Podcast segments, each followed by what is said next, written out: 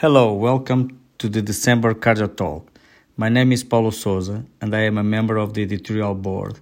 And in this issue of the Portuguese Journal of Cardiology, I'd like to highlight a very interesting paper that focused on the development of deep learning segmentation models for coronary X ray angiography.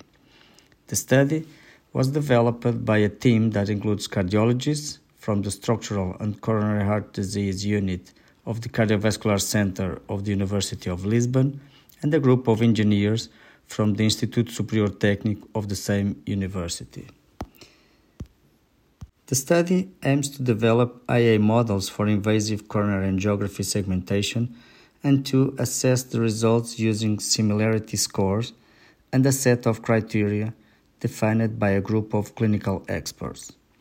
Menezes and colleagues present their results on the automatic segmentation of invasive coronary angiography images using deep learning techniques, which is a subfield of machine learning that builds on a complex architecture of algorithms modeled on the human brain, enabling the use of unstructured data such as images and text as inputs.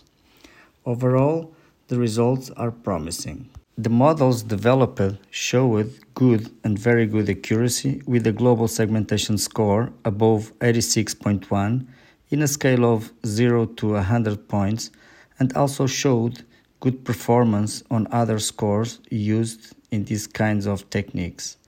Moreover, all of these results were statistically significant.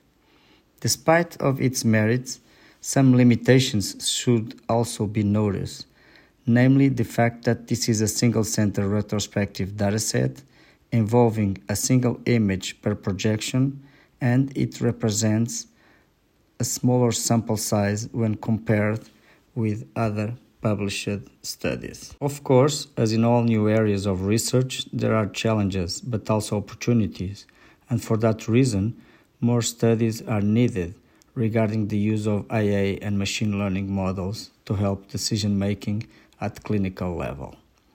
Before I finish, I would like to highly recommend that you also read the editorial comment of this paper written by Antonio Miguel Ferreira and published in the same issue with the appealing title of Machine Learning Coming Soon to a Cath Lab Near You or Don't Hold Your Breath.